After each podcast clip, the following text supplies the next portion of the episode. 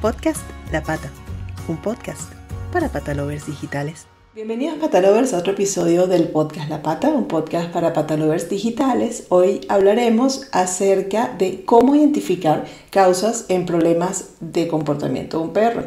Y para ello, pues qué mejor que contar con los conocimientos y la experiencia de nuestros amigos del educador eh, que tienen esta, esta vasta experiencia en problemas de comportamiento. Hoy está Gonza con nosotros. ¿Cómo estás, Gonza? Pues muy bien, aquí estamos otro capítulo más a, hablar de una de las cosas que más nos apasiona, que es nuestro principal trabajo, que ayudar a la familia en eso, ¿no? de, solucionar o acompañar esos procesos donde, donde surgen problemas de comportamiento del día. Así que vamos a ver. Sí, antes de empezar, pues como siempre recuerden suscribirse al canal de YouTube, eh, darle me gusta al, episodio si les ha resultado útil, comentar, compartir y si nos escuchan en Spotify o Apple Podcast, pues guardarnos en favoritos. Ahora sí, hablemos de cómo identificar causas eh, o las causas del problema de comportamiento de un perro. Eh, yo aquí primero quiero enfatizar que siempre eso lo, hemos, eh, lo mencionamos cada vez que podemos en los, episodios, pero no hay que cansar de mencionarlo también y de, explicarlo, que es que em, eh, muchas veces eh, hay, hay, hay, personas o hay quienes se refieren a un perro como, es que es un perro agresivo, por decir algo, por hablar de un comportamiento. Y, y, la agresividad no es una forma de ser, sino es un comportamiento que al final pues puede tener que ver con muchas cosas y no es más que una reacción a algo, algún estímulo allí que está, que está ocurriendo. Entonces, yo creo que es muy importante por eso hablar, eh, puse un ejemplo, que es este, pero hay, hay, hay, muchísimos casos en los que quizás no identificamos ni hablamos correctamente de problemas de comportamiento. Hay, que siempre analizar e ir un poco al, a la causa ¿no? y entender y trabajar sobre ella. Eh, hablamos como marco introductorio de algunos factores que influyen en la, en la conducta de un perro. Eh, igual allí nuestro experto pues tendrá muchísimos más, pero hablamos de la genética, hablamos del estrés, el miedo, eh, quizás una, algún déficit o, o, algún tema en la socialización de cuando fue cachorro, que quizás haya sido separado demasiado pronto eh, de la madre y de los hermanos, que esta etapa también sabemos que es crítica ¿no? en, su, en su desarrollo como individuo, eh, incluso el estrés de la madre durante el embarazo o malas, malas experiencias y abusos. Estos son como algunos factores por allí ¿no? que, siempre, que siempre estamos eh, mencionando.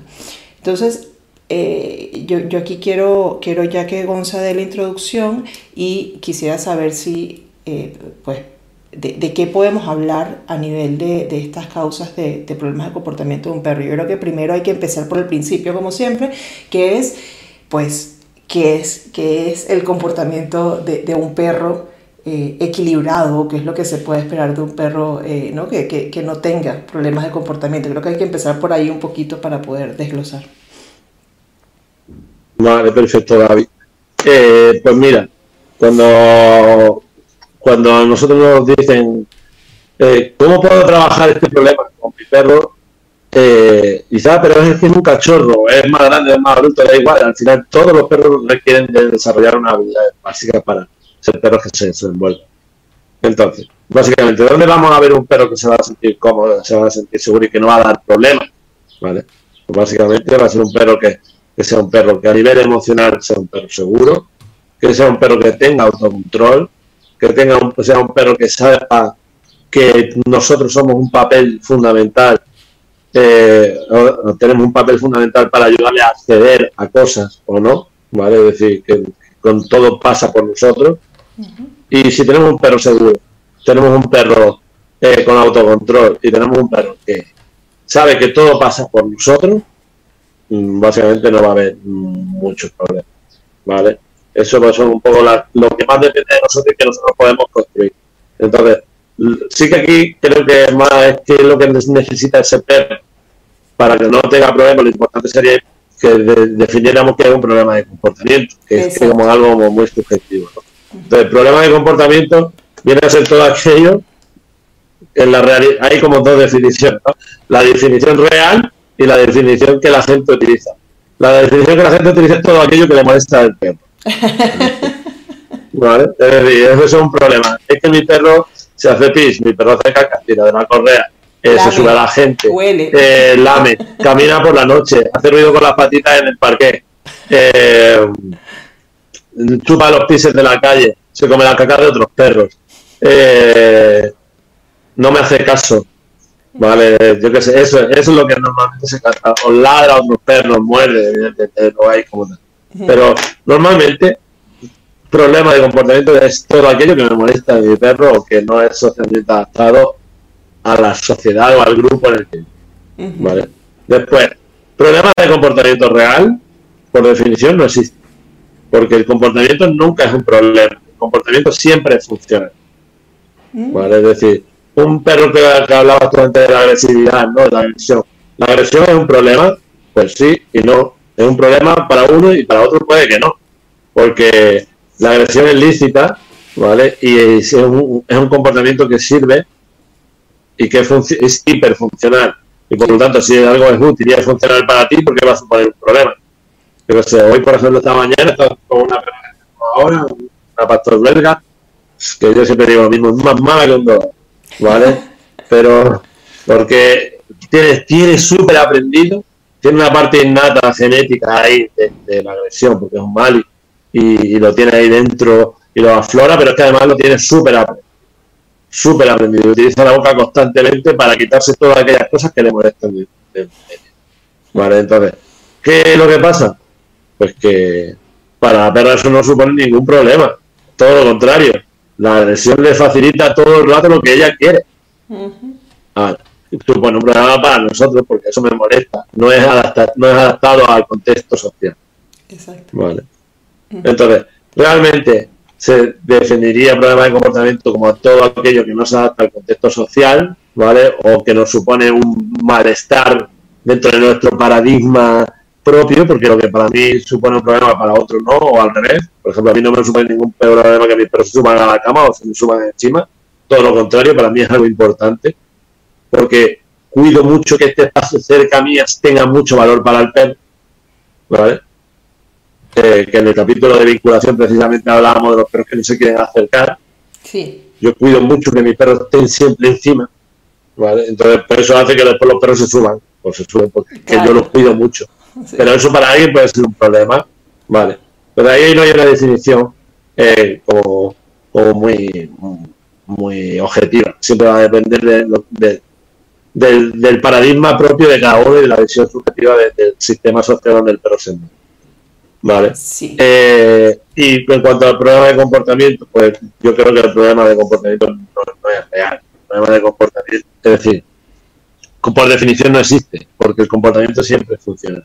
Ahora, evidentemente, un perro que muerda y que eso sea muy funcional, eso le puede tener un riesgo y puede ser puede repercutir negativamente en, él. Pues sí, porque al final se hace que le limiten más, que no tenga tanto acceso a las cosas, que viva más frustrado, con menos experiencia, más controlado. Eh, y al final eso le supone un, deterioro de su calidad de vida. Es decir, un comportamiento que le funciona, pero que luego es por, por hacerlo le va a deteriorar muchas cosas o le va a limitar muchas cosas en su, día. Entonces, bueno, pues lo importante es cómo podemos ayudar otra vez más en esa relación de convivencia, ¿vale? Y cómo podemos analizar eh, qué puede influir en que mi perro haga algo, eso que quiero cambiar. Eso que quiero cambiar viene a ser ese problema. ese problema que normalmente es más para nosotros que para los perros. ¿vale? Sí. Sí que a lo mejor hay un problema que sí que se sale de todo eso y que sí supone un problema muy grave para el perro, que puede ser la ansiedad por separado. Eh, a eso iba ahorita, iba a ir al otro extremo, porque entonces eh, hablas de, de ese, de, de, digamos, de la reactividad que puede significar evidentemente un comportamiento agresivo, eh, pero también está el otro lado, que es este, que es típico, yo creo que eso son, me atrevo a decir que ustedes escuchan muchísimo eso en la escuela. Es, ay, me, me fui a casa y, y, se hace pis cuando, cuando salgo. O que si estás en casa, entonces es como que siempre tiene que estar, eh, eh, seguirte acostado en tus pies en todo momento. Y, o sea, hay un tema que ya ahí hay una, hay una dependencia que evidentemente no es sana para el perro, ¿no? O sales y está todo el, todo el tiempo ladrando hasta que llegas de vuelta. Este tipo de cosas. Claro. Adrián, un segundo hijo. Entonces, sí, ahora las vacaciones de verano, que ahora las vacaciones de verano estamos no pasa aquí. nada, sí, sí. Entonces, lo que, lo que te. Claro, en ese caso, hay un montón de comportamientos, ¿no? El comportamiento de hacerse pis, un perro que tenga ansiedad por separación, eso no supone un problema para él. De hecho, lo mismo en ese, ese comportamiento hace un desahogo en ese momento. ¿vale? Lo que sí que ese comportamiento deja de ser, puede ser una expresión conductual de lo que hay detrás, ¿no? Que realmente los problemas, de los comportamientos no deberían ser un problema, porque son las manifestaciones conductuales de que hay algo que está pasando. Entonces, podemos tener la visión de este perro hace algo porque es así, ¿no? Porque es agresivo, porque es miedoso, porque eh, tiene, es ansioso y entonces estamos poniendo una etiqueta. O este perro hace esto porque necesita ayuda. Sí. Vale, necesita ayuda en el área social, necesita ayuda en el área emocional, ¿vale? Y ahí es donde, donde en teoría, porque, porque las emociones no, no, no son un problema, son necesarias para la supervivencia, ¿vale? Y, y ahí es donde un poco deberíamos de hacer ese, ese enfoque. Este, este, este comportamiento puedo verlo como un problema o puedo verlo como la señal de que algo está pasando. Y entonces, si yo sé que algo está pasando, puedo Debería decir, gracias, problema. Porque ahora, gracias a tu expresión conductual, puedo ayudar. ¿No? Eso sería un poco. ¿Y cómo, y cómo los identificamos, la, las personas que no nos dedicamos a la educación eh, canina, cómo podemos identificarlos? Vale, pues mira, en primer lugar hay que volver a lo que hablábamos siempre de que a la hora de hablar sobre intervenir sobre el comportamiento, el comportamiento siempre está influido por diferentes áreas. Entonces hay que hacer un análisis integral. Esto hemos hablado de este, capítulo. Entonces, eh, cuando esa expresión conductual de mi perro, por ejemplo, se ha hecho pipí en casa, hablando de eso, ¿no? Eh, me puede dar información sobre el área emocional. ¿Por qué hace pipí en casa? Pues puede ser que tenga miedo cuando sale a la calle y hay una activación del sistema simpático cuando sale a la calle y por lo tanto hay un bloqueo digestivo que es algo físico. Es decir, el área emocional influye directamente sobre el área física. El área física que se bloquea el sistema digestivo y cuando vuelva a casa en un entorno seguro, hay una activación del sistema parasimpático y el perro hace. ¿Vale? ¿Qué es lo que ha pasado ahí? Pues que el área emocional ha influido sobre el área física, el área física ha influido sobre el área visual. Entonces, ¿es que el perro eh, se ha hecho pipí? Vale, pues gracias a ese pipí podemos evaluar que puede haber un signo de que realmente el perro eh, necesita ayuda en el área emocional. Vale. Y deberíamos acogerlo así. Puede que sea un tema de hábito, de que mi perro tiene, está habituado a hacer pipí en casa o le da igual dónde hacerlo y en la calle también lo hace. Puede ser. Pero, sí, pero ese comportamiento puede darnos pistas sobre eh, áreas diferentes, ¿no? Sobre dónde intervenir. Sí. ¿Vale? Hoy, por ejemplo, de hecho me ha llamado uno con ese mismo caso. O el perro que destroza al quedarse solo en casa, o el perro que, vale, el destrozo no deja de ser una llamada de atención, una alerta, ¿vale? De que seguramente ese perro tiene un episodio de estrés bastante agudo y cuando se queda solo, ¿vale? Que hay que esa, esa influencia sobre el área emocional, sobre el resto de áreas, al final hacen que el perro acabe utilizando la mandíbula para relajarse de alguna manera, destrozando. ¿no? Entonces, lo primero es saber que todo comportamiento tiene una influencia por alguna de las áreas. Por ejemplo, yo soy muy blanquito, estamos en verano, voy a la playa, me quemo con el sol, me toca en la espalda, te llevas una hostia. Bien, Gonzalo muy agresivo, no. El área física, es decir, como Gonzalo está quemado y le he tocado en una zona donde tiene dolor, Gonzalo ha reaccionado de manera agresiva. Sí. Vale. ¿Qué es lo que estamos viendo aquí? Pues que el área física ha influido directamente sobre el área eh, conductual. Entonces todo el rato tenemos que ir viendo eso, ¿no? Constantemente. Mi perro tira de la correa. ¿Por qué tira de la correa? No es como, no es como le enseño a mi perro no tirar de la correa. No, no, mi perro de la correa. O sea, tira de la correa. Gracias, tira de la correa. Ahora sé que hay algo que está pasando. ¿Qué está pasando? Pero normalmente suele ser dos cosas. O mi perro tiene miedo y trata de huir, o mi perro quiere llegar a lo que hay fuera. Está frustrado. Y la frustración es una emoción que hace que suba la intensidad del comportamiento. Vale, perfecto. Pues yo sé que mi perro cuando tira de la correa está guiado, está influido directamente sobre el área emocional.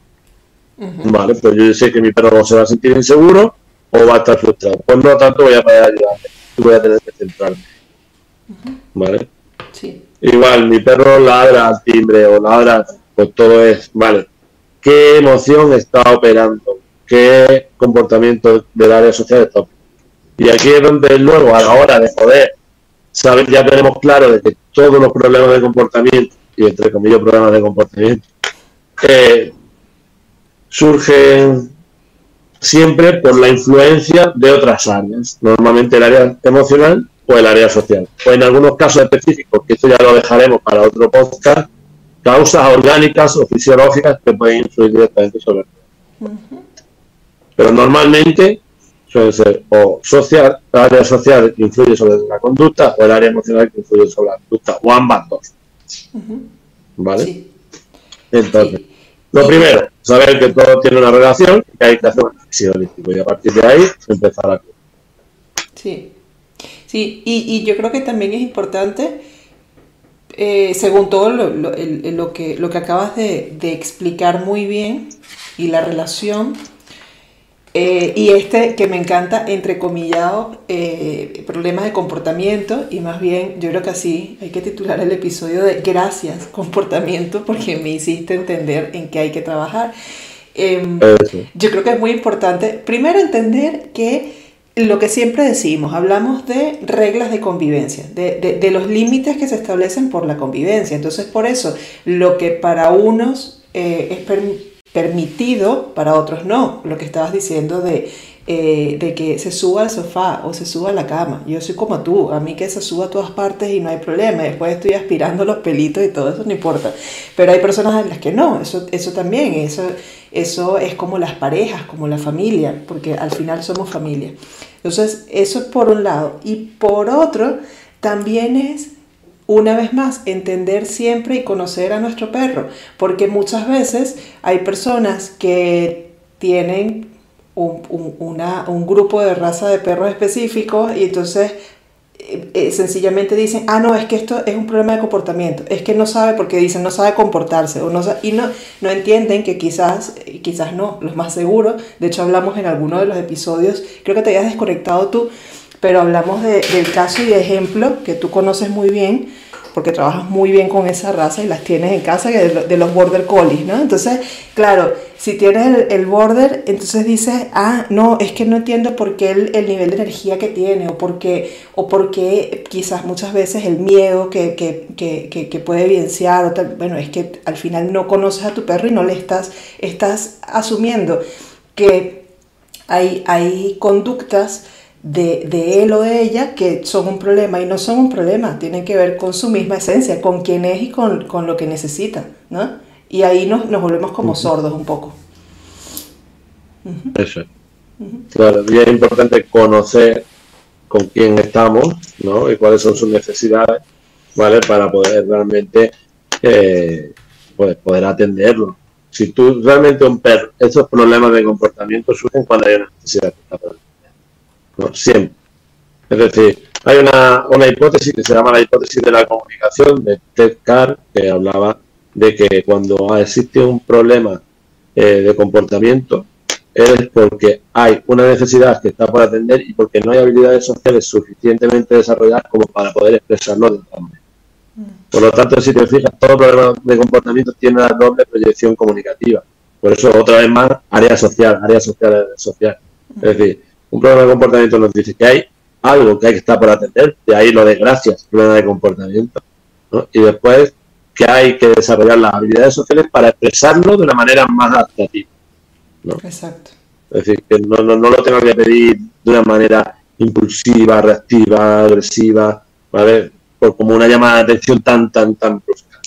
¿Vale? Que, que, se puede, que se puede comunicar de otra manera que sean igual de eficientes, pero para eso necesitamos nosotros hacer que sea eficiente.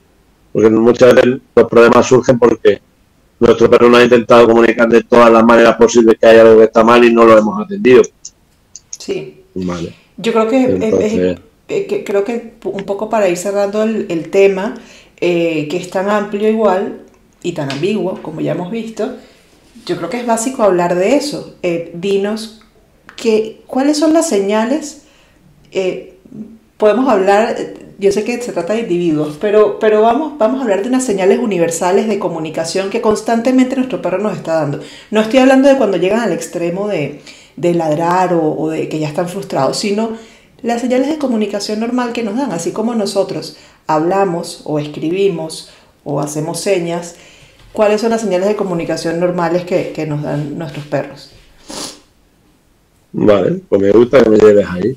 Vamos a centrarnos en ese bloque y en otro bloque, ¿vale? Así ya aprovechamos y sacamos más. Nos vamos a centrar en cuáles son las señales en la comunicación entre perros para poder entender y atender lo que se me está diciendo.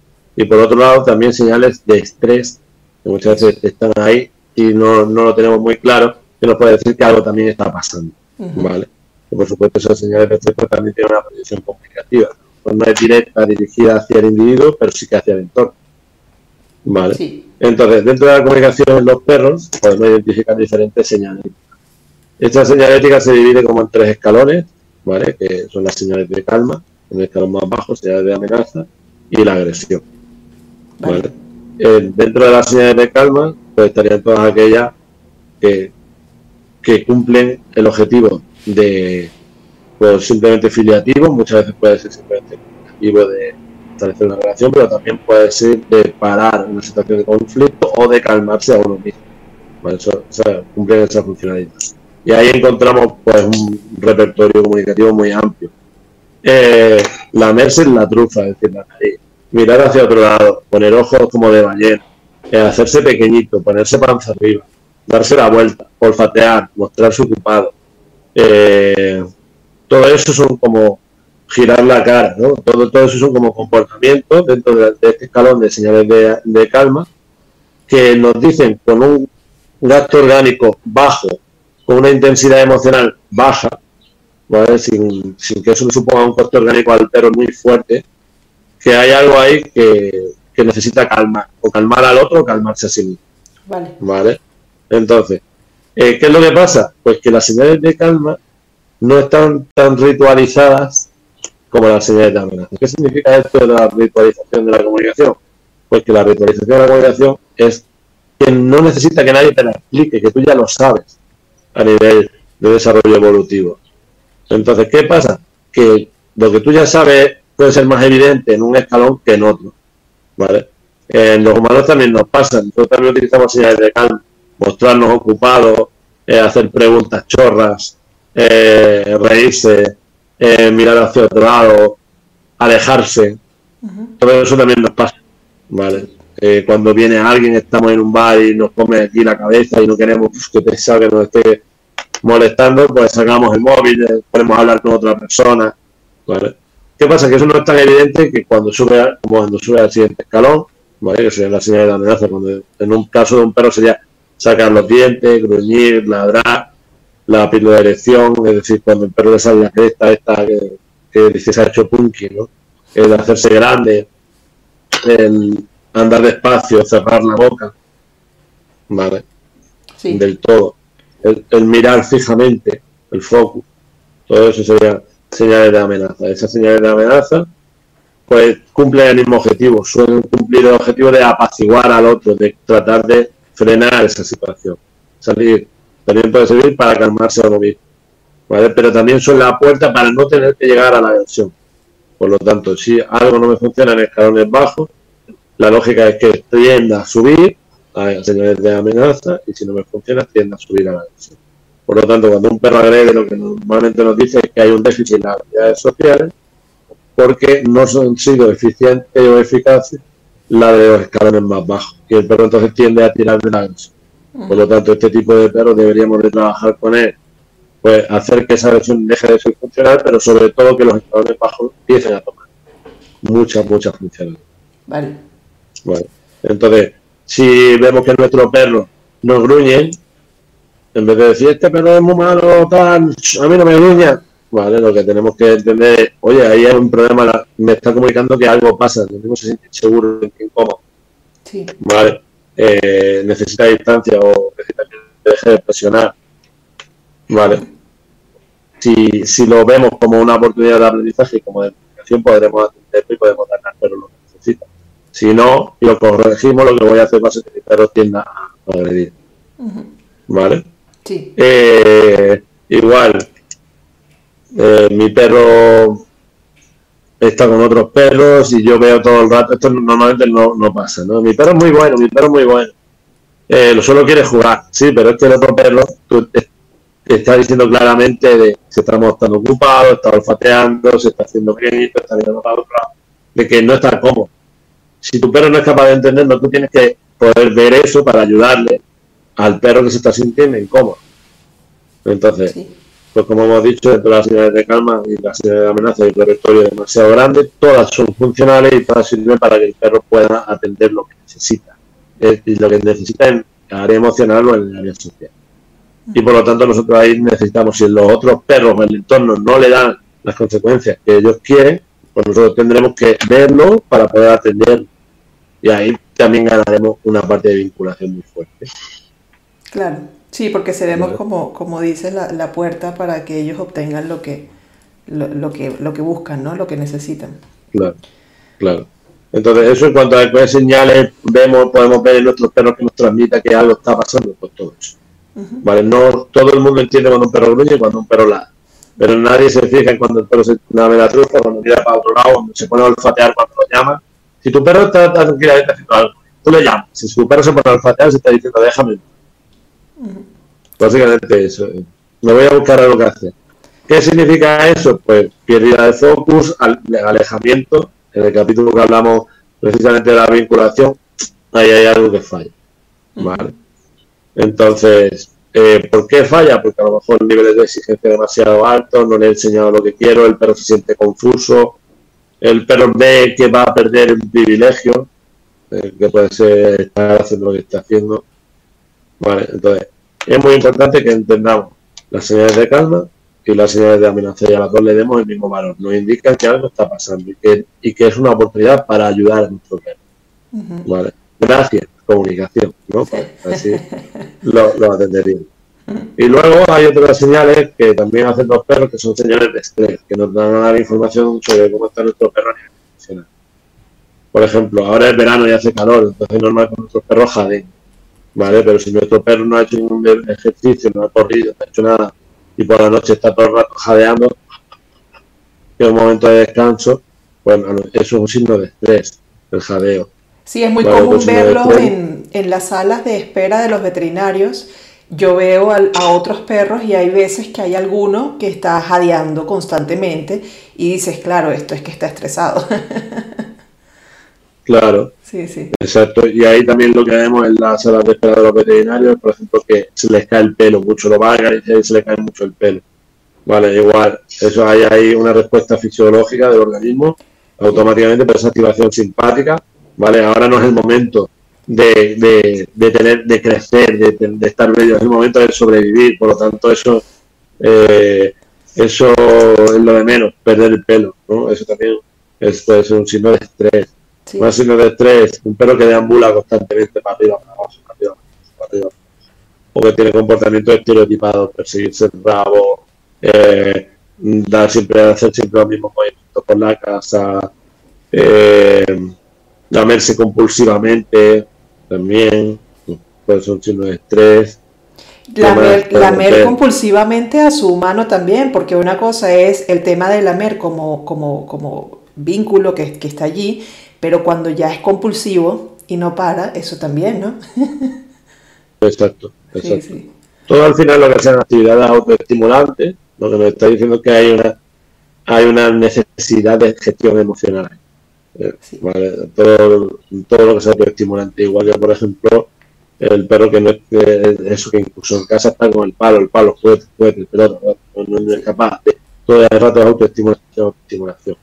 Entonces, es importante también poder evaluar que si mi perro está jadeando sin hacer ejercicio, si mi perro está llorando o lloriqueando eh, por la casa, está deambulando o tiene actividades estimulantes, pues seguramente hay un problema de estrés, de ansiedad, ¿vale? Que tenemos que atender, ¿vale? que tenemos que ayudar. Y ahí es complejo porque el área emocional, el trabajo sobre el área emocional, eh, es, difícil poder ayudar a los perros muchas veces, porque no depende, las emociones no dependen de ti ni de mí, dependen del individuo. Lo que para ti, para mí puede que sea nada, para el otro puede ser el mundo. ¿vale? Y yo puedo decir, ay, si no es nada, sí, pero para mí sí lo es. Y me da igual, no tú digas, así no me está ayudando. ¿Vale?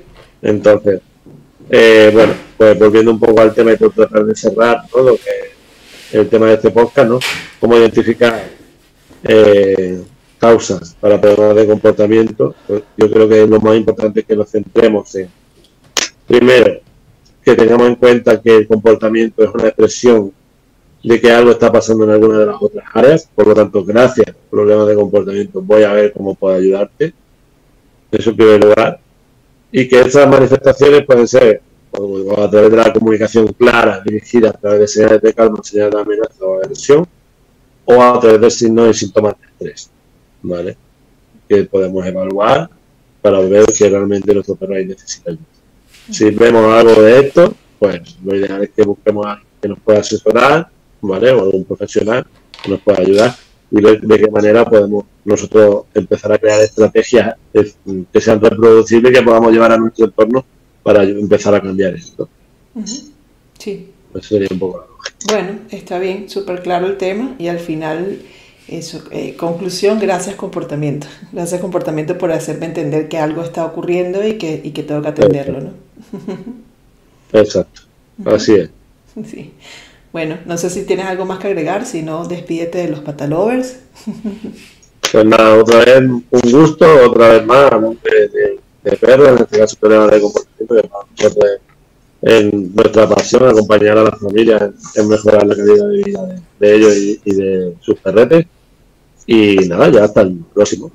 Sí, recuerden, recuerden que, que pues tienen a estos grandes profesionales eh, físicamente están tanto en Granada como en León, eh, pero también están al alcance pues, de una llamada, están al alcance de un clic en, la página, en eleducador.com y pues yo creo que al final es maravilloso contar con, la ayuda de grandes profesionales eh, para, mejorar nuestra, nuestra convivencia y para, y para que sea sana esa vida de, de los perros y de nosotros. ¿no? Bueno, ya te digo, muchas gracias, ya te digo, ahora tenemos un montón de gente que ya está empezando ahora a inscribirse a los nuevos cursos que empezamos ahora también de, educadores caninos de cara a octubre, ahora ya también vamos a Argentina en septiembre, eh, otra vez volvemos ahí a cruzar el charco y siempre pues, hay mucha gente que se sigue interesando y nosotros estamos encantados de poder compartir esto. Así que un placer acercarnos a través de esta vía también del podcast. Claro, claro, todo lo que sea ayudar, educar, yo creo que al final siempre hay que enriquecer también todo este, todos estos medios digitales, ¿no? Con información valiosa, porque ya está cargado de, otra cantidad de cosas y hay también que, que robustecerlo un poquito. Gracias Patalovers por estar ahí, recuerden suscribirse al canal de YouTube y, y guardarnos en Spotify y Apple Podcast y será hasta un próximo episodio. ¡Chao! Podcast La Pata un podcast para patalovers digitales.